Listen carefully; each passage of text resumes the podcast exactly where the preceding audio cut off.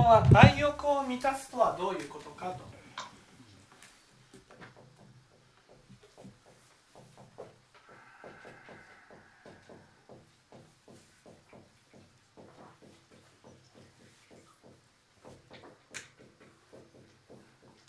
ね、まずその愛欲を満たすっていうことはそもそも私たちはどういう世界の中にいるかと、いたかと。それは無明界という世界の中にいたわけです。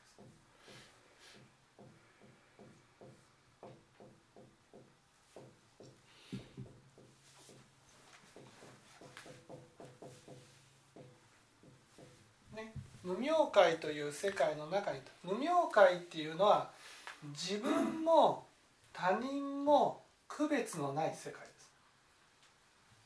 自他の区別のない世界。混沌とした世界、ね、いわゆる魂がここ固定ね固有の魂が存在しない状態。その状態の中にいると自分は存在してるのに存在してないような感じになる。自分がないから。そこで私たちは自分を感じたい、自分を感じたいから自分を作り出すっていう行為になるわけです。そう荒屋敷を作り出す。それが無名行式なんです。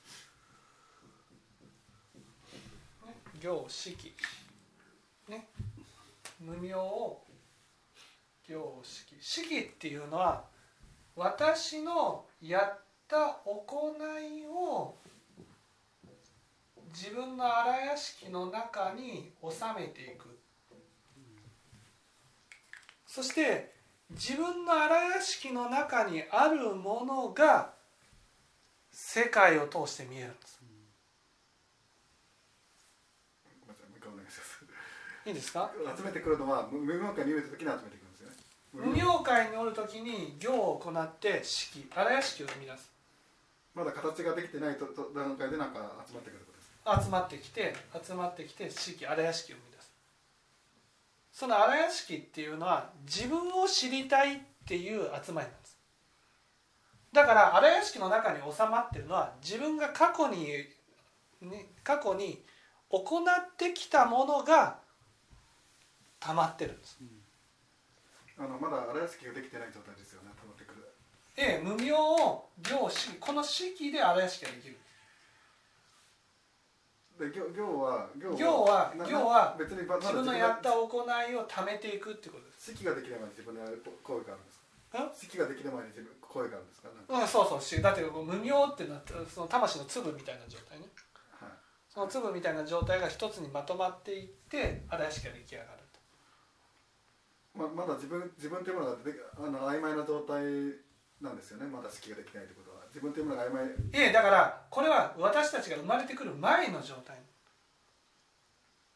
私たちが生まれてきた時点でも荒屋敷は存在してるわけ、はい、でもその荒屋敷っていうのは自分を知りたいっていう集まりなんです、はい、だから荒屋敷の中には自分のやった行いが全部収まってるわけあの生まれてくるって言ったら本当に肉体を受け受け肉体ができるっていう状態。そう肉体ができる。肉体ができる肉体ができるってことは肉ね荒屋敷は肉体に宿るってことなんです。肉体は縁だと思ったんですけど。だから荒屋敷ができて、それが肉体に宿って生まれてくるわけはい。なのでその席っていうのは、まあ、肉体に関係なくまあ、自分の本本体というわけじゃないですけど、まあ、あの集まるみたいなもんですよね。なんかあそうそう集まるみたいなもんですよね。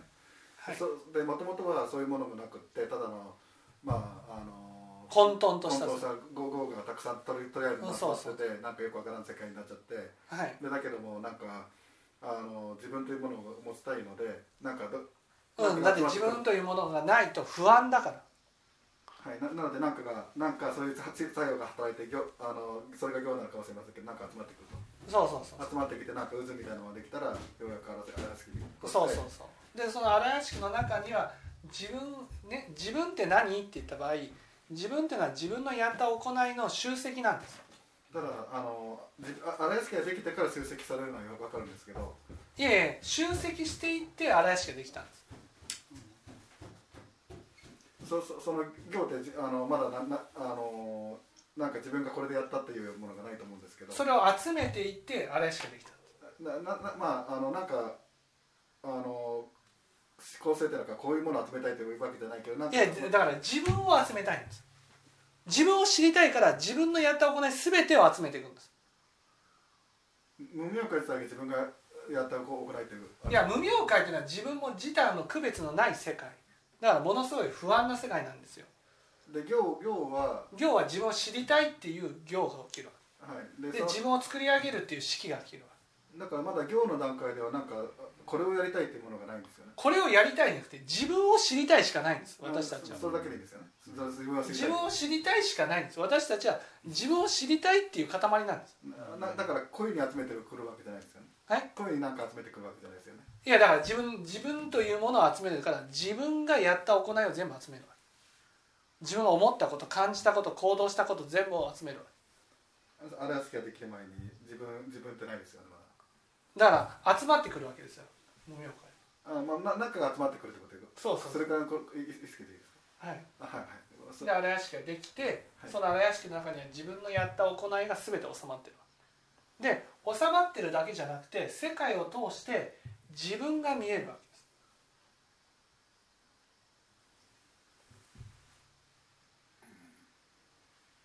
世界がもうできたばっかりの時はそんなに見えるような気がしませんけど集まってきたもの。ええだから集まってきて見せる。荒屋敷ができたら荒屋敷っていうのは世界を通して自分が見えるものなんです。まあ集まってきたもののあたまたま集まってきたもので世界がなんか見えるっていうええ世界が見えなくて荒屋敷っていうのは自分をいつも見せるものなんです。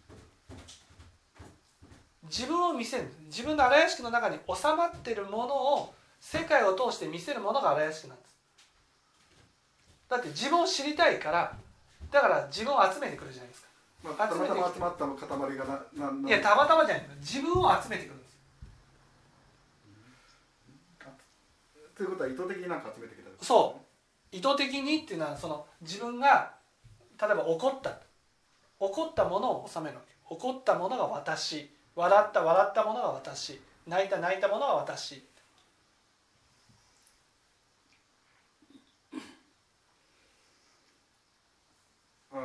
関が一回も明家に戻ったということですいやいやだから式っていうのは荒屋敷のことです。無明界っていうのはね混沌とした世界なわけ。そこから魂ができる。ね。混沌とした中に魂ができるわけ、うん、そこの行がやっぱし行行でそこの行が例えばあの自分は怒り怒りっぽい怒りっぽいんだもんだっていうのはまだ奇跡ができないいやいや怒りっぽいものじゃなくて怒った。それを怒ったものを集める。集めて中にあるものでものを見せるわけあじゃあ怒怒るという合衆心があったとしたら。いえ怒るという合衆心って怒ったら怒ったっていうものを集めるわけ。集めたものが今度執着するわけ今度。だからそういうものを維持しようとするわけです。崩さないために。あれじゃないですかその最初の無明会から最初にこう集めていく時のなんかそこがよあれ分かんない。そんなの分かんなくてもいいんですよ。無明会からよく分かんないけど式が乱される。で式がができてから集めるのはよく分かるんですよ。集めてくるいや行っていうのは自分を知りたいっていう心の働きで、自分を知りたいってことは自分を集めるしかないわけ。で集めた結果こうなった。荒屋敷ができた。はい。まあそこで止めると止めるた疑問に思ったらはい聞きます。はいそそこのところ。ねで荒屋敷荒屋敷っていうのは自分を知りたいっていう塊なわけ、はいはい、自分を知りたいから自分のやった行いを全て荒屋敷の中心に集める、はい、集めるだけじゃなくて世界を通してこの荒屋敷の中に収まってるものを見せるんですはい見せるはい見せるからだから世界を通して見えたものは必ず自分なんです。だからお母さんがないがしろっていうのが見えたとしたら絶対ないがしろっていう種まきが収まってるんです。でこの収まってるものは必ず自分と人に、ね、見境なくやってるわけつまりないがしろにするという種まきは自分に対してもないがしろにするし人に対してもないがしろにするという種まきなんです。それが収まってる。そのないがしろっていう種まきが収まってるからないがしろっていうのが見えるわけ。ね。だから見えるっていうことはそれが自分だって受け止めたら全てが解決できるんですね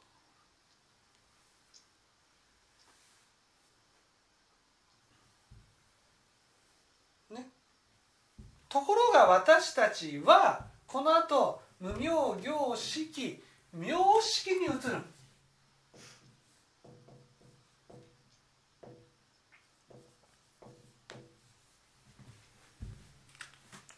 ね名式って名と式ってことなんです。ね名っていうのは名前ってことです。名前を付けられたものってことです。式っていうのはあその形ってことなんです。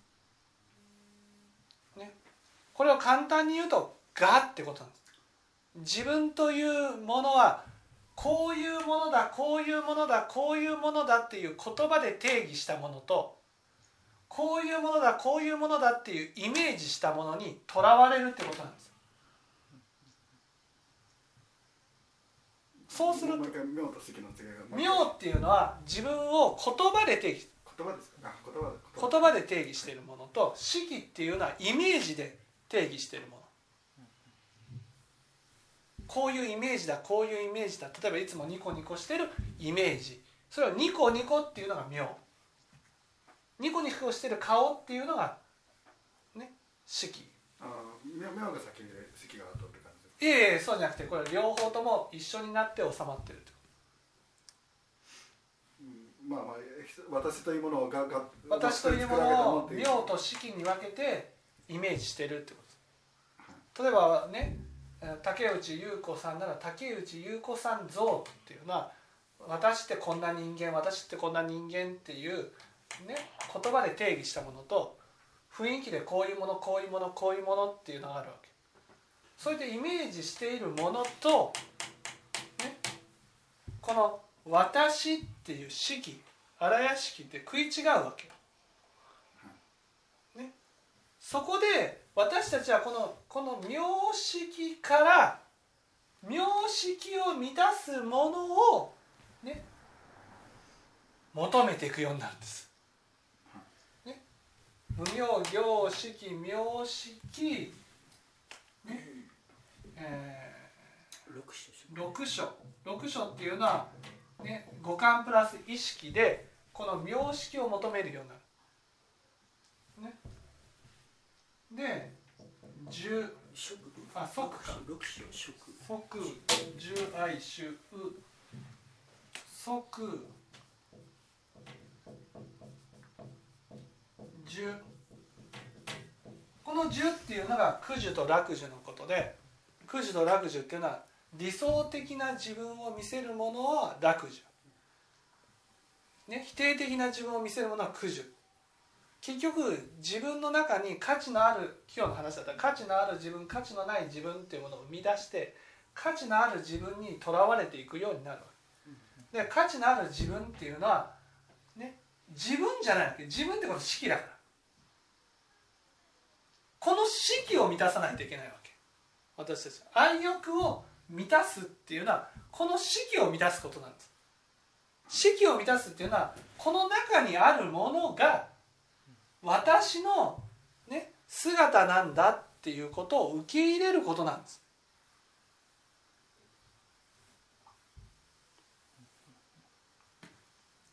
例えばねこれが愛欲なんです。愛欲を満たすってことなんですこれを満たさずに妙識の方で自分を感じようとするといつまでたっても愛欲が満たされないからね承認欲求がいつまでも消えないんです。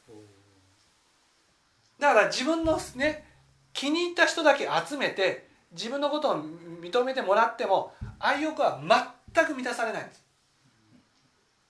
本本体じゃないからですよね。そう本体じゃないからだから愛欲を満たすっていうのは妙識を満たすことじゃないわけ。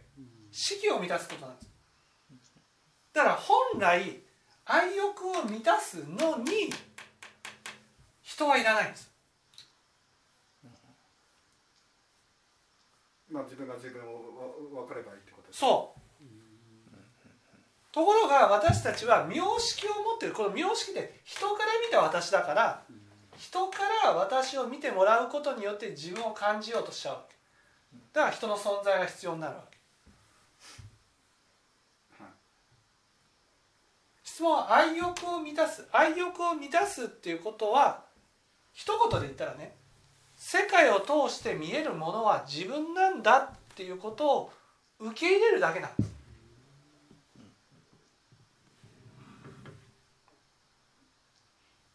まあ自分が分かるよというそう自分がわかるよ。でもそれは世界っていうのは人を通してしか世界が見えないから人と向き合う必要があるわけです。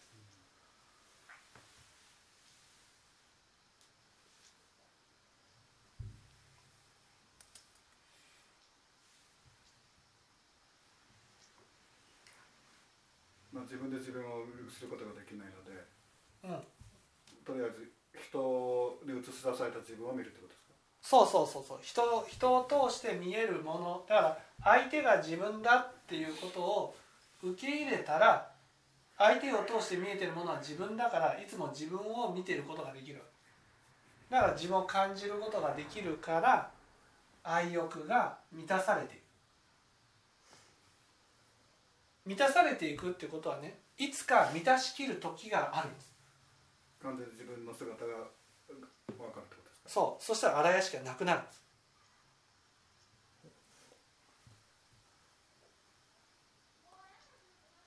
自分の心の中身が分かりましたと。うん。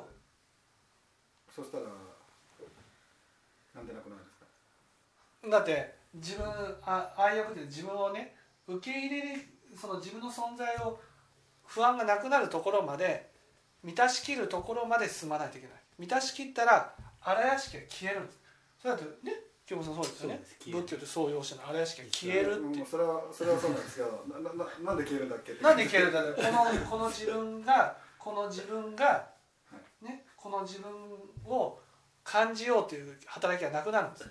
自分を知ろう知ろうという働きがなくなるんです。そうじゃなくて相手を知ってあげたいっていうのは心に変わるんです。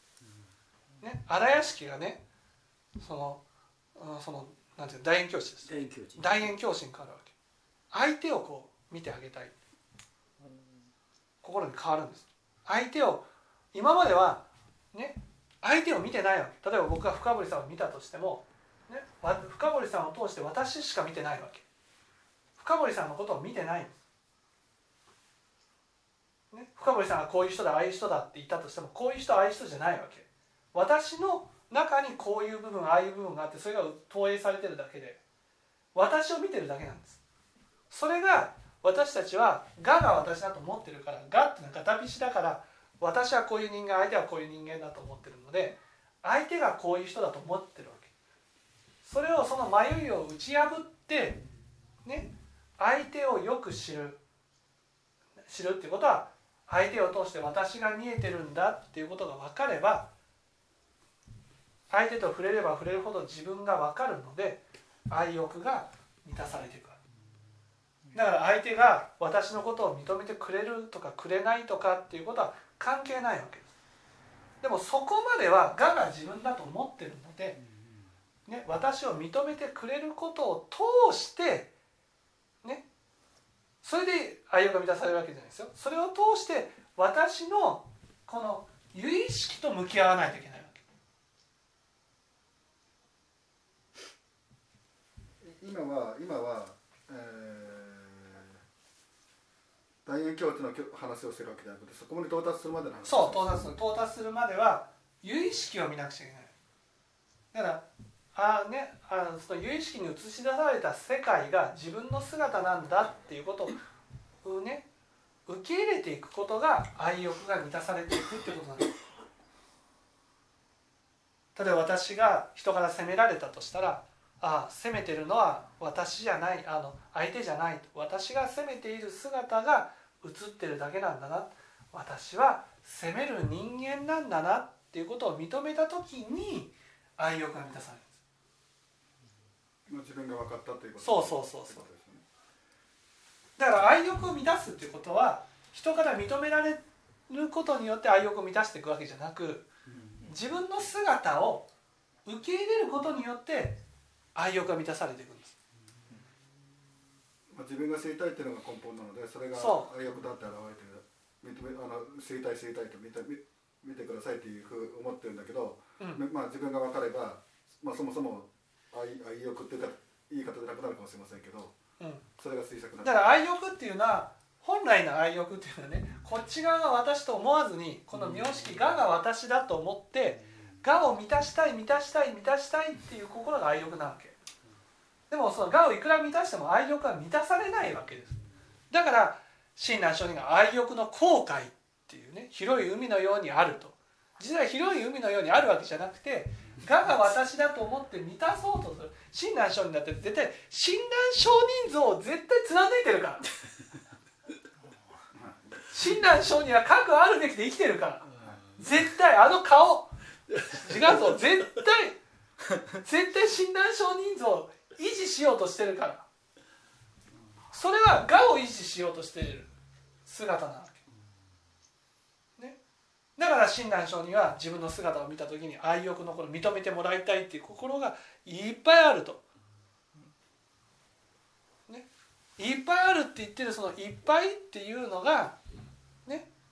結局その自分を認めてもらってるわけじゃないから。そこで出てくるこのこれが究極の愛欲を満たす方法なわけね、この中間に至上心を認めてもらうっていうのがあるわけ。至上心をですか？そう。至上心感情を素直に出して認めてもらう、ね、究極的には荒屋敷を認めない限り愛欲は満たされないけど、ね、私たちはその中間として至上心を認めてもらうっていう方法があるあの自分が分からないところから、ああの自分を分からせてっていう気持ちが起こると。うん。でだからまあそれは寂しいという心なんだと思いますけど。そう寂しいっていう心を出して寂しいっていう心を認めてもらうことによって愛欲が満たされていくわななんで満たされるんでしたっけ自分が分かるわけじゃないですかうん、自分は分かるわけじゃない。自分は分かるわけじゃないけどだけど寂しいっていう心を受け止めてもらうから。自分自分がそれで分かるわけじゃないですよね。自分はそれで分かるわけじゃない。でも自分の中で自分のね私たちは我が自分だと思ってるから自分の感情を否定してるわけ。でもその感情を素直に出せるようになったらね寂しい時に寂しいって言えるわけです。寂しい時に寂しいって言えるようになったらああ寂しいんだねって分かってもらえるわけです。この自分の感情いわゆる自分愛欲っていうのはね自分が分からないことによって出てくる寂しさなわけ。この出てきた感情は癒すことができるんです。だけど癒したらなくなるけどなくなるけどまた自分が分からないことによって出てくるわじゃあ根本的な解け根本的なだから根本的な解決は荒屋敷が自分だっていうふうになるしかないわけ。でもこの出てくる感情がこれが溜まってくると汚れになっていろんな問題行動を起こすわけ。だからこの素直に荒屋敷が自分だと分かるまではこの寂しさを癒す方法が必要になってくる。だから至上心になってっていうことが必要なわけ。でも至上心になったらそれで OK じゃなくて至上心になったら寂しい時は寂しいって出せるからそれを癒して、ね、寂しいっていう気持ちがなくなることができるわけ。一時的になくすことはできそう一時的になくすことができる。で一時的になくすことによって多分自分の姿が見えるようなものそう自分の姿を受け止められる素地が出来上がる。それで相手と向き合うことが必要なのこのこのあれ屋敷が自分だっていうことが分かるためには利他が必要なわけですよ、ね、この寂しさを満たすというのは自利なわけだから究極の悟りを開くためには利他がどうしても必要なんです。リーダーをすることによって自分の姿が見えてくるってことですね利他をすることによって初めて相手に見えたものが自分だと受け止められるようになるんです。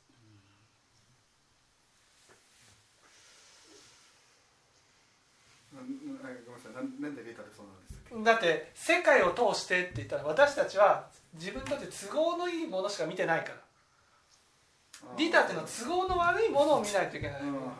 都合の悪いものっていうのが私の有意識なわけ多くの場合だって白い自分黒い自分があった時の黒い自分がマイナスのがだけどねその奥にあるものが有意識なわけ。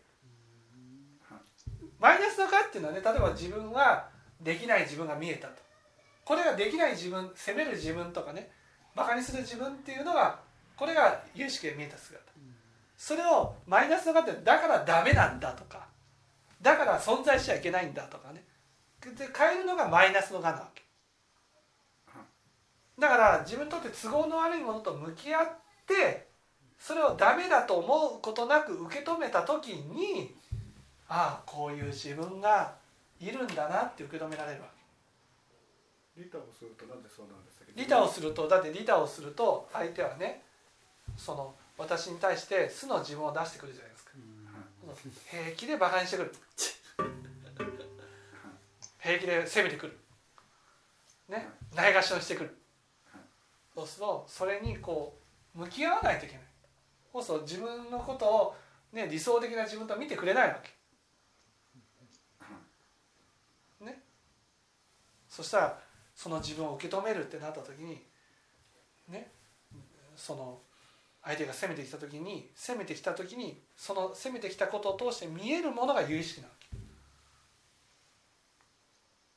リーダーをすることによって、まあ、見え見えた時に否定しない否定しなくなるってことですか？否定しなくなる。でその時に否定するのはマイナスのがあるからね。ががんにとらわれてる。それを仏教を聞いて聞くことによって否定しなくなってくる。ね？否定しなくなってくる。否定するこの大きさがこの寂しさの大きさだからだから寂しさが減れば否定の度合いも減るわけ。寂しさとがあのマイナスの関係するそうそうそう。寂しければ寂しいほど認めてもらいたいって気持ちが強くなるでしょ。あはい。認めてもらいたいって気持ちが強くなると認められない存在に対してものすごく否定するわけ。認めてもらいたいからこそ認めてもらえない存在は否定するでしょ。あの注座が強くなってそうそうそうそう。だから否定するからだから自分は認められない存在になった時にものすごい苦しいわけ、ね、だけど寂しさが減れば認められない存在になってもあ認められないだけなんだってなるわけ。見捨てられるってなってうわ見捨てられるすごい苦しいってなるけど寂しさが消えれば見捨てまあ別に見捨てられてもいいよってなるわけ。今寂しくないし素直にありのままの姿が認められるそうそうそうそそれでその見えてるものを聴聞によって冷静に聞くとああ自分の中にあるなっていうことが分かって受け止められるようになっていくと。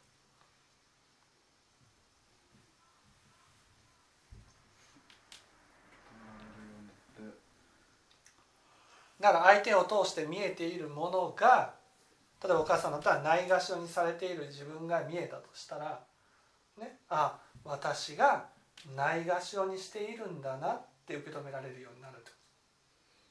そうするとないがしろにされている自分をが見えたとしてもあ私がないがしろにしてるからこういうふうに見えるんだなってなるわけ。つまりないがしろにされてるっていうのを見た時にこれは私の姿だっていうふうに受け止められる。これが愛欲を満たしていくっていうことなんです。まあ自分の軸が分かると。そうそうそう。愛欲を普通に認めてもらうのは、まあ、ジリーの方で寂しさをまず減らしてうんでそれを受け取ってうあの自分の姿を見た時にそれが素直に受け取られるようになると。うんそうそう。だからでそうするとあのだから愛欲自身はこの寂しさを解消することによって消えていくけど満たす満たすっていうことはできないわけ。満たすでまたまた時間が経つと寂しくなるんです。だから満たすためにはこの自分ねあ有意識を通して見えているものが自分だっていうのをどれだけ受け止められるかにかかってるわけ。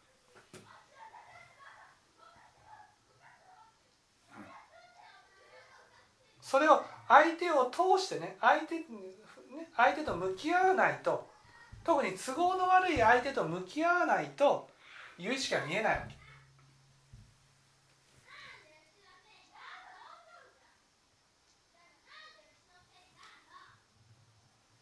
はい、切りあの切り離せない人っていうか、まあ、深い人間関係という話だと思うんですけどうん。を利他をすると深い人間関係だと深い人間関係を築き上げると相手を通して自分が見えるようになる。だって深い人間関係を築くっていうことは私のがにとらわれずに接してくれるってことじゃん。ね、私こういうの嫌だからって言ったってね。まあでも嫌でもいいでしょうっていうふうに行動してくるわけです。利利他と関係するんですか利他利他はまあ利他していくとリーダーをしてくるとだリーダーしないと相手はいつまでも私に気を使ったままじゃないですか。リーダーをするから気を使わなくなるわけでしょ？でしょ？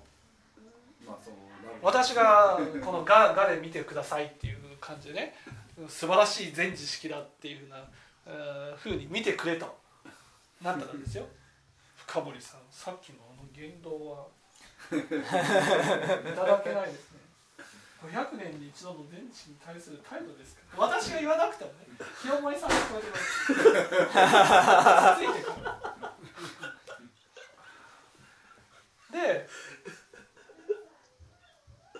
その深堀さんが「いや私は全知識に対する姿勢が間違っています」それを私がなだめるように深堀さん分かってくださればいいんです。こういうふうにやってる限り私のイメージは崩れないじゃん。でなんかこう私はもう素晴らしいこう利他を励んでるっていうイメージで折れるわ。けそれがね本当に本当の利他をしようとするとですよ。皆さんこれは納得できませんと。そういうこと言われるわけです。私の説法で納得できない。ねチーンとかしてなったとしてもんそうかこれがこれは納得できないって言ってるだけなんだけどここで腹が立つっていうのは私が何かが見えてるからなんですよ。その見えてるものを冷静にあそうか。そうか私は自分自身を否定してるんだっていうことに気づいてあ否定するところあるよなっていうことを受け止めた時に相手から否定されてもあこの人は私と同じだっていうふうになる。同じだってなったらあ私もこういうところがあるんだこういうところがあるんだっていうのを見たらね相手を通していつも自分が見えるから愛欲が満たされると。でもそれは都合の悪,、ね、悪い相手じゃないと自分ってなかなか見えないんです。でも都合の悪い相手と向き合うためには心がある程度落ち着いてないといけないわけ。その落ち着くためには至上心を出さないといけないんです。だからどうしてもね至上心人心エコー発願心っていう順番なるわけ、ね、至上心があって、それで自分は間違いは間違いだっていうふうに認められるようになって利他に励んでいくっていうエコー発願心がある。人人心が、まあ人心っていうのは自分の間違いは間違いだと認められるようになるってことです。それで相手に向き合う。そうじゃないとね間違いは間違いだと認められないと相手からね何かやった時にねどうしてもそんな間違いだと認めたくないそうすると責めたくなるんですよ。ね、その責める時にねいや全知識は責めるもんじゃないってなるとねこうまあ深堀さんは愚かだからとかってこういうふうになるわけ。まあ私のような素晴らしい人が導いてあげないと。そうやってこうバカにすることによって怒りを抑えようとする。でそうじゃなくて一緒なんだ一緒一緒なんだっていうところに立って初めてああそうなんだと。これがこの相手を通して見えてるものが自分なんだ。あ自分自分見えてるものは全部自分なんだなっていうことが分かることによって心が本当の意味で落ち着く、ね、愛欲の心が本当になくなってくる。至上心と自心って結局結構同じ至上心っていうのは正直な心。人心っていうのは仏法という物差しに立って生きていけるようになる私たちはね人心がない間は自分のやることを正当化するんです。ただ私が怒りを起こしてもね義憤は正しい。邪に対する怒りが私に対して起きてきたらね邪に対する怒りは信仰のバロメーターだ。なぜなら私は邪に対する怒りがすごくあるから私の中に起きる心を全部物差しにしちゃうんです。仏法じゃなくて。私の中で起きるものを物差しにしちゃうわけ。まあ、思ったのは執着も自体が小さくなるのであの至上心であの認められる場所執着自体が少なくなるので認められ認められやすくなるって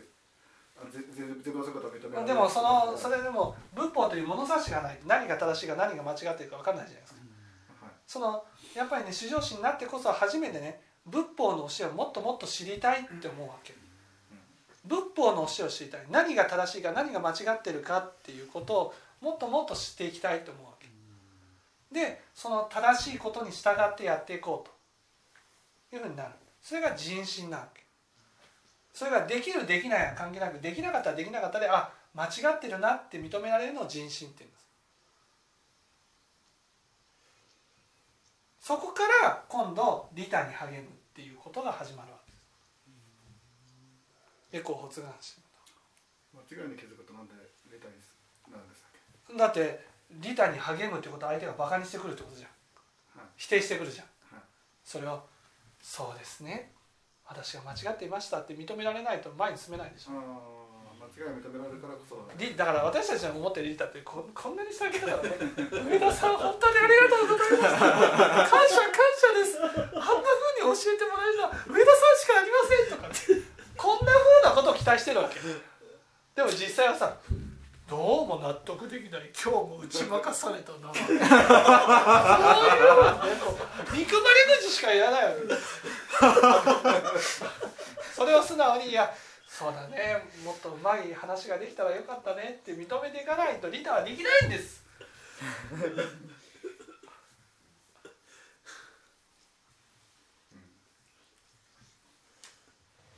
ね。これが愛欲を満たすということですね。